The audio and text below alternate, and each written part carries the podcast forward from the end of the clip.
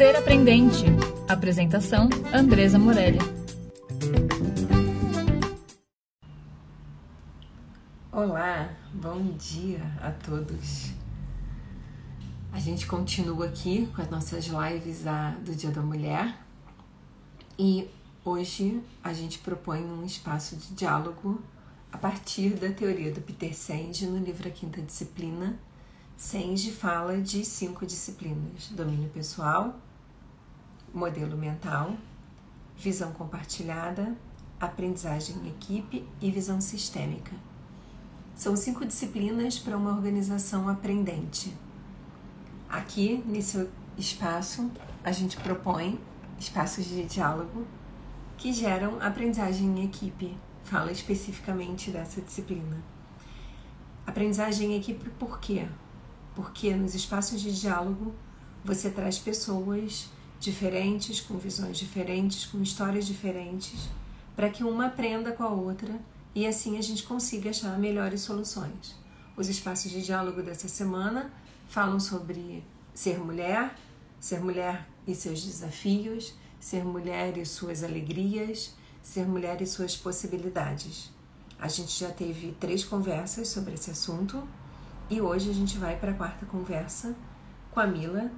E a Mila traz aí uma perspectiva de pensar sobre a maternidade e o trabalho, como que a gente organiza, como que a gente monta a nossa atendendo a essas duas demandas tão importantes.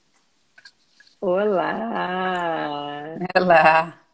Bom dia! Bom dia! Tudo bem por aí? Tudo muito bem. E você? Tô bem também, querida. Tô, vamos, vamos, ajeitar os celulares, que sempre acontece é. isso no começo. A gente, na hora que entra a câmera, a gente muda de A gente lugar. vê onde a gente tá, né? A gente vê onde a gente tá. Querida, ah, bom dia. Bom dia. É, a gente vai começar fazendo uma audiodescrição para quem tem é, necessidades visuais aí, possa saber quem a gente é, né? Então, eu sou Andresa Morelli, sou mulher, é, branca, cabelos longos, é, castanho claro, louro, olhos castanhos, estou vestindo um vestido preto, tenho uma tatuagem no ombro esquerdo, atrás de mim é uma parede bege é, com um móvel que era da minha avó. Muito bom. Eu sou a Mila Gonçalves, também sou mulher, Estou é, aqui na sala da minha casa, tem uma parede marrom atrás de mim, tenho cabelo castanho, curto, é, olhos azuis, estou vestindo uma blusa vinho com os detalhes em, em vermelho. Pouco maquiada, cara Pouco de manhã. Maquiada. Boa, a gente, a gente brincou aqui, né, que as meninas passaram batom vermelho. Eu falei, gente, para acordar às sete e meia da manhã, só amor e batom vermelho, né, que, que dá conta, Ai, né? meu Deus, muito bem. Bem, querida, queria que você se apresentasse, dissesse como você chega aqui hoje, o que, que você faz aí, qual é o teu percurso como profissional e como mãe, né? Que são os dois temas é. aqui de hoje. Tá certo. Bom, obrigada pelo convite, um, prazer participar e conversar com você, interagir com quem também está tá assistindo. Acho muito interessante a gente dedicar essa semana, né, como você fez, às mulheres, apesar de todos os dias serem Dia das Mulheres e dos homens também, né? Uhum. Acho que isso. Mas é, é importante a gente ter um espaço para falar sobre ser mulher, né? Porque afinal tem, tem as suas peculiaridades e uma delas a gente vai conversar aqui hoje, que é a questão da, da maternidade, né, da carreira e dos filhos. É, eu sou gerente de projetos, eu trabalho numa fundação empresarial internacional, trabalho com, moro no Brasil, mas tenho uma equipe toda fora do país é, gerencio essa equipe à distância, né? Todos moram na Espanha, eu moro aqui, tenho também pessoas na América Latina espalhadas por Peru, Equador, 40 países no mundo. E cheguei, sou psicóloga de formação, comecei, mas nunca atuei na área da psicologia e sempre trabalhei na área da, da educação. Fui, trabalhei muitos anos em ONG, com formação de professores. Gosto muito de educação à distância, tenho algumas especializações nessa linha de, de comunicação, de, de EAD. E estou aqui vivendo essa pandemia com um filho de, de 10 anos, né? Prestes a fazer 11, dentro de casa praticamente há, há um ano e experimentando, né? Esse, essa experiência de ter que manejar toda a vida né, de trabalho e a maternidade, o papel de, de mãe, apoio na escola, de dentro de casa, que realmente é algo que acho que ninguém nunca tinha planejado, né? Nunca tinha planejado. E tô bem, tô muito bem. É, acordei bem hoje, tô vivo assim um cotidiano bastante atribulado, apesar de de estar tá em casa, né? Acho que a gente até trabalha mais de casa do que saindo. Mas estou tô, tô muito bem, estou conseguindo ter momentos para me cuidar, fazer as minha, minha ginástica, descansar. Acho que tô, da fase da pandemia não, não é das piores. é, quando, quando, quando você começou a trabalhar, Mila, você começou a trabalhar com que idade? Assim? O que, que você fazia quando você começou a trabalhar? Eu comecei a trabalhar na, na faculdade, né? na própria graduação. Eu me envolvi com muitos projetos de pesquisa, projetos de iniciação científica. Eu cheguei a uhum. trabalhar em mais de um projeto ao mesmo tempo. É, acho que eu tinha, não sei, 19, 20 anos, né? Eu estava no terceiro ano da faculdade, alguma coisa assim, e comecei a, a, me envolver nesses projetos de iniciação científica. Logo em seguida, muito pouquinho depois, eu, eu entrei na faculdade, no segundo, terceiro ano da faculdade, eu já saí de casa, da casa dos meus pais, né? Eu fui morar fora, eu fui morar mais perto da, da universidade, minha, minha família é do ABC, e eu fui morar mais próximo da USP, porque eu tinha que fazer todo aquele trajeto de ônibus, minha faculdade era integral, né? A psicologia é uma faculdade integral, e eu acabava não conseguindo é, ter tempo para estudar, porque o, o, o que eu demorava né, para ir e vir era muito tempo e eu queria aproveitar o máximo da, da, da universidade, eu sentia muito ter que sair de lá às quatro horas da tarde e perder todas as atividades, palestras, filmes, peças, debates, né, que a, que a USP proporciona, né, ali para quem frequenta o, o, campus, pelo menos aqui de, de São Paulo.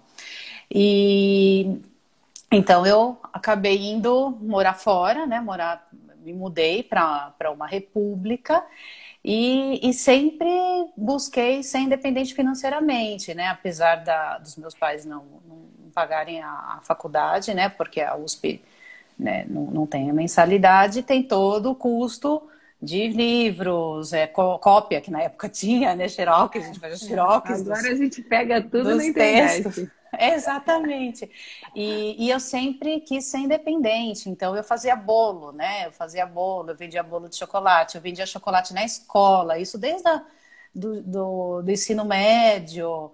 Eu sempre, é, na Páscoa, eu me juntava com a minha tia que fazia chocolate, então a gente tinha lá uma, um empreendimento de vender ovos de Páscoa. Eu sempre tive essa uma visão de que eu precisava de alguma forma também ir construindo um pouco ali da minha da minha dependência financeira, né? E então comecei com iniciação científica. Quando é, mais para metade da faculdade para frente, eu, aí eu diversifiquei um pouquinho minhas atividades. Eu dava aula, eu tive um grupo de eu tive um grupo de, de mulheres, né, para trabalhar o feminino. Na época eu me interessava muito pela, pelo Jung e as Ontem teorias a Letícia mais... falou bastante eu disso vi, aqui, Eu né? vi, legal. eu escutei, eu vi áudio, muito, muito legal, adorei. E, e, realmente faz toda a diferença. Então a gente tinha um encontro, encontros semanais e eu pagava um pequeno aluguel lá numa sala onde eu, onde eu ia, né? Então aí eu tinha uma mensalidade, então eu fazia isso, eu eu era assistente de uma professora universitária que precisava de carona e precisava de uma assistente, então eu ia às quintas-feiras na faculdade e era assistente da disciplina de iniciação de pesquisa científica. Bom, Eu fazia um monte de coisa. Eu fiz curso de depiladora, eu tentei, mas isso não vingou, porque as minhas primeiras experiências não foram muito, não foram muito, não, não, deu muito certo. A minha amiga da faculdade, que foi minha primeira cliente, coitada, sofreu, aí eu abandonei essa, essa frente. Eu fiz lanche natural, eu vendia lanche natural para as lanchonetes ali da, Ô, Mila, da e, aí, e você hoje, cara, é uma mulher aí empresária e que cuida de uma, de uma, multinacional. Eu sou, é ótimo. Que cuida de uma multinacional é, num cargo fora do Brasil já aí, né? Uma equipe aí gigante. E, e, quando Pedro chegou, assim, né? Quando, quando Pedro nasceu, o que, que você fazia naquele momento, né? Que você veio aí nesse percurso e quando Pedro nasce, qual era o teu lugar, assim, é profissional? Então, é, é muito interessante que quando ele nasceu, eu dei uma guinada na minha carreira, né? Então, eu tinha... Eu, eu fiquei 10 anos trabalhando numa ONG, então depois dessa, esse período aí universitário, quando eu me formei, aí eu fui para uma ONG, que é o SEMPEC, uma ONG de educação, e, e, comecei a fazer mestrado, comecei a dar aula na facu em faculdade, na universidade, porque aí já estava formada, já estava no mestrado, né? Já era outro, um outro momento. E fiquei durante 10 anos na, na ONG, fazendo, executando projetos já de, de educação para essa multinacional, inclusive, mas como fornecedora, e passei nessa ONG por uma série de, de cargos e de e de atividades. É, só que era uma, eu não era CLT, era um contrato com nota fiscal, né? era, uma, era um outro vínculo traba, é, trabalhista e, e, uma rotina que eu trabalhava muito também, mas com uma, mais flexibilidade. Quando o Pedro nasceu, eu tava just, eu fiz justamente uma transição. Eu fui para multinacional, então eu saí da carreira, eu saí da ONG e, e fui para multinacional. O que me motivou, né? É, eu tive só dois meses de licença maternidade, porque na, como eu era uma, uma pessoa PJ, né? Teoricamente, nem dois meses eu teria, afinal, você não tem esse, é, esse direito com, né, ali garantido por lei. As instituições que fazem acordos com com as pessoas e lá onde eu trabalhava na época eram dois meses de, de licença maternidade. E, e eu já estava trabalhando bastante de casa nesse momento por contas ali da, das contingências. E eu eu não sei assim me bateu uma vontade de ter uma coisa mais estável acho que por conta do filho mesmo né? Você se vê ali no mundo que aí não é mais só você né? É, essa é a grande diferença quando você tem um filho, né? Você aí passa a ser 100% responsável por um outro ser humano que que está ali, que vai precisar de todos os cuidados. Então, você está mais preocupado se ele dorme do que você, se ele come do que você, se ele está bem do que você, né? Ele pode tá... Se ele está bem, você pode estar tá aos frangalhos, porque o que importa é que o bebê está bem, é que o filho está bem.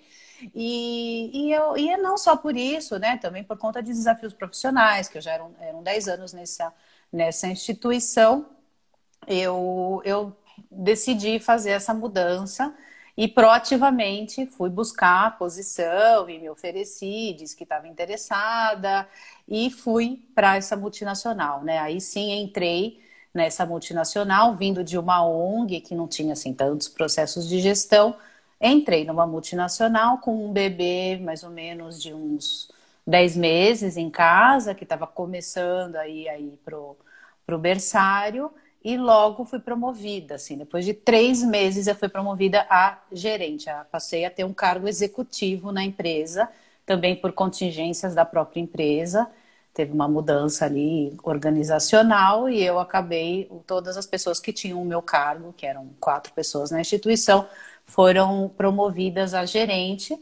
E junto com a promoção vieram todos os desafios aos quais eu não estava é, nem um pouco pronta, né? E a gente nunca tá. E, e foi isso. Então foram primeiro, os primeiros anos do Pedro para mim foram anos de muita mudança, né? Por ser mãe, por mudar de trabalho e por ter toda essa todo esse desafio, né, de me desenvolver para alguma coisa que eu sequer tinha imaginado que fosse acontecer. Muito legal isso, muito né? Porque normalmente a gente escuta, né? Ah, quando teve o filho, eu diminuí o ritmo. Quando teve Exato. o filho, eu busquei uma outra coisa. Quando teve... E assim, é, eu conheço, nós somos muito amigas, que bom, graças a Deus. Conheço bem você, o Pedro, e eu vejo assim, você teve aí na tua vida é, momentos de escolhas muito decisivas profissionais, né? E como você conseguiu lidar com, com o Pedro, até quando você recebeu essa proposta para ir para fora do Brasil, que você estaria fora do Brasil agora, né? Se não fosse a pandemia, né? Você Exato. assume uma, uma liderança, uma, uma direção fora do Brasil, uma diretoria fora do Brasil. É, e aí, um mês antes da pandemia acontecer, você acaba não indo, né? E foi muito louco isso. E assim, mesmo com tudo isso, como é que, que, que o Pedro é, e você, né, que são vocês dois, que ainda é essa coisa da mãe ali, né, que, que Pedro vai com o pai no final de semana e tudo, mas o dia a dia ele é muito com você, que você assume esses desafios e você dá conta de assumir esses desafios com, com bastante tranquilidade, assim, né, uma mudança para outro pra, país é, como você consegue enxergar o que seria bom para o Pedro? Como organizar essa, essa história de ah, ele vai ficar aqui tanto tempo e eu vou e ele vai tal dia? Então, estava tudo muito organizado assim. O que, que você fala aí para as pessoas que estão ouvindo a gente, que são mães e que se veem nesses desafios, assim? Como tomar essas decisões de maneira sensata sem atrapalhar o profissional, né? Então, é, eu, eu assim, eu acho que o filho, a carreira e o filho são totalmente conciliáveis. Eu acho que tem alguns mitos, né? O mito de que, ai, eu não tô pronta, ai, se eu tiver filho, eu não vou crescer na minha carreira, ai, eu preciso estar super estável para para ter o filho. Claro, não vou fazer apologia a nenhuma loucura e responsabilidade e respeito absolutamente as pessoas que não têm desejo de ter filhos, né? Acho que é uma opção e está fora de discussão. Mas para quem tem desejo, que sabe que, que isso é uma perspectiva, que em algum momento cogita, eu, eu, eu tento sempre estimular, sempre estimulei as, as pessoas, as mulheres da minha equipe a, a, que tivessem filhos, a que tenham filhos, as que querem, né? E que não fiquem protelando, protelando, porque nós temos uma questão biológica que a gente tem que lidar, que é real, né? O nosso relógio biológico, ele não para. Tic-tac, tic-tac, mês, mês, ano, ano, passou de uma certa idade, você vai começar a ter algumas questões que. Ai, as mulheres de hoje, com 50 anos, estão superativas. Ok, estão superativas, mas os óvulos não estão prontos, né? Tem uma série de riscos. Então, eu, eu sempre que posso, estimulo as, as, as pessoas que trabalham comigo, as mulheres, os homens também, né? Que com, com suas com as suas, é, seus pares, as suas esposas, ou mesmo os casais que não são homens, mulheres, mas querem ter filhos, né? Porque filhos também não necessariamente são filhos biológicos, né? É, e a gente ama e é mãe e pai do mesmo jeito, é, que sim assumam, né? Que tenham esse papel de, de de pai e mãe na, na, na sua para sua própria experiência, né, para o seu próprio desenvolvimento.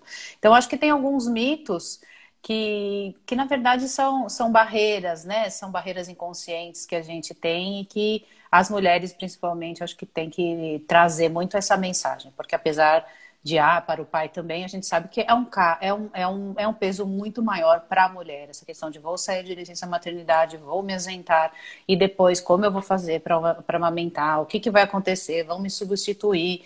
E, e, eu acho que eu não acredito nisso, né? Eu acho que e a minha experiência mostra, né? Tanto a minha quanto as pessoas que, que trabalharam comigo é, tem casos sim de mulheres que ao, ter, ao serem mães depois querem fazer uma mudança de vida, como a gente estava conversando, né? E decidem mudar de emprego, decidem ter uma outra atividade, isso acontece.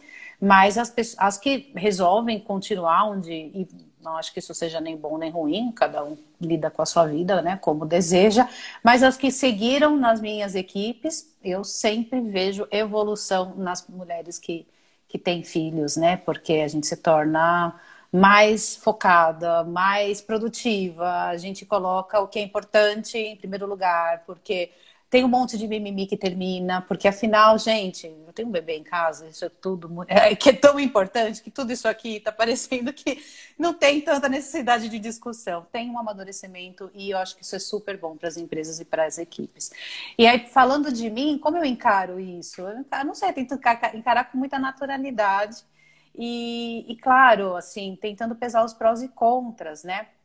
é, como você estava comentando, né? O que que está acontecendo na minha vida atualmente? O Pedro tem 10 anos, eu trabalho com essa multinacional há muito tempo, né? Há 10 anos que eu sou funcionária da, da multinacional. Nesse meio tempo, fui construindo relações né, em, nos países e hoje e fui convidada, desde o ano passado, a assumir essa, essa posição fora do país, né?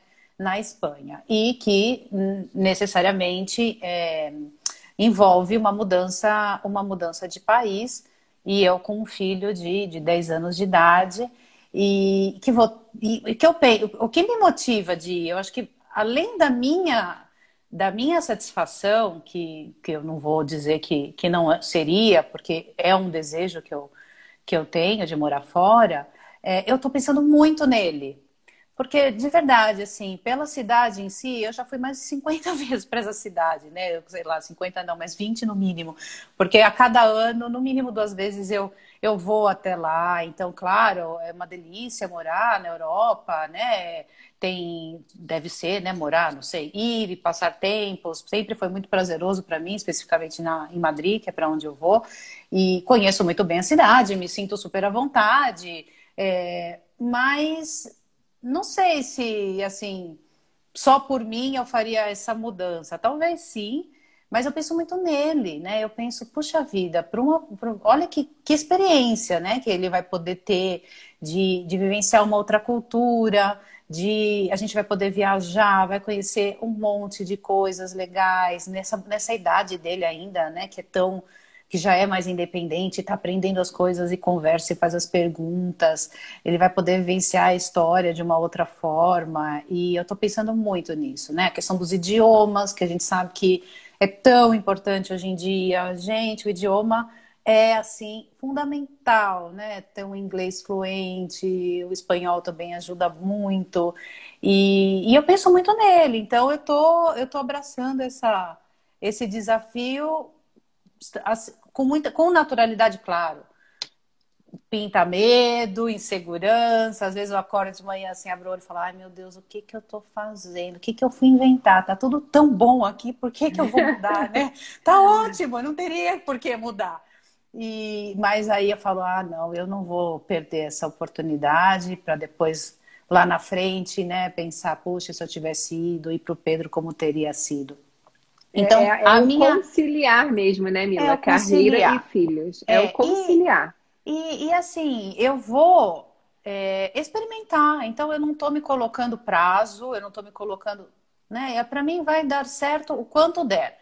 Se esse dar, der certo vai ser um ano, vão ser dois anos, tá ótimo, né? O que eu não vou permitir, obviamente, é um sofrimento, né? Então, se eu perceber que fui para a situação né? É, dei o tempo que precisava dar. Claro, vai ter o tempo do, do, de chegar, de se habituar, né? Também não é assim, olha, não gostei em 15 dias, pega as coisas e vem embora. Também uhum, eu já uhum, aprendi uhum. essa altura do campeonato da vida que a gente precisa de um tempo, né? Até para sair do vale do U, para ressignificar as coisas.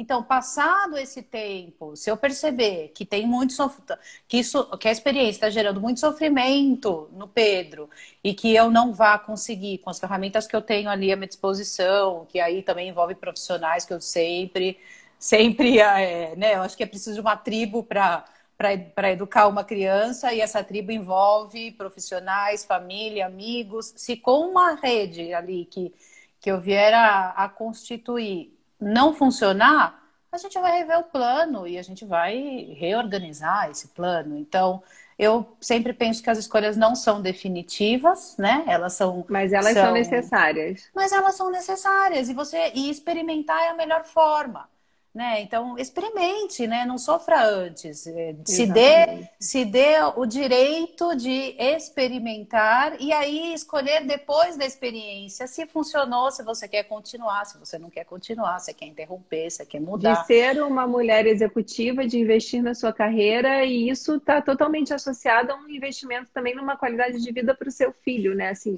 uma coisa não não exclui a outra. Que não, bom, amiga. Não, Porque às vezes nenhum. a gente fica achando, né? Assim, fica, fica pensando muito sobre isso, né? Exatamente. Amiga, que, que bom falar com você. A Ai, gente está chegando ao final. Eu acho que é, é importante para as pessoas pensarem sobre isso. A gente não precisa abrir mão. A gente precisa conciliar isso. e eu entendo que você faz isso muito bem, assim, muito bem que mesmo. O Pedro é muito tranquilo. E, eu me esforço. E dá tudo muito certo, muito certo. Ai, que bom, é isso. Mulheres, assim, muita coragem, a gente pode muito. E, e vamos aprender com os erros também, porque a gente vai errar, nem todas as escolhas são as, as acertadas, mas eu, acertadas, mas eu prefiro colecionar o meu, a minha listinha de, de experiências do que colecionar minhas listinhas de desejo não realizados. Sensacional. Gente, obrigada, obrigada quem estava aí presente. todo mundo. A gente vai colocar lá no Spotify também, quem prefere ouvir no Spotify, mais tarde já vai estar lá a live também. Um beijo, minha amiga. Te beijo. Amo. Obrigada. Também. Obrigada. Bom dia.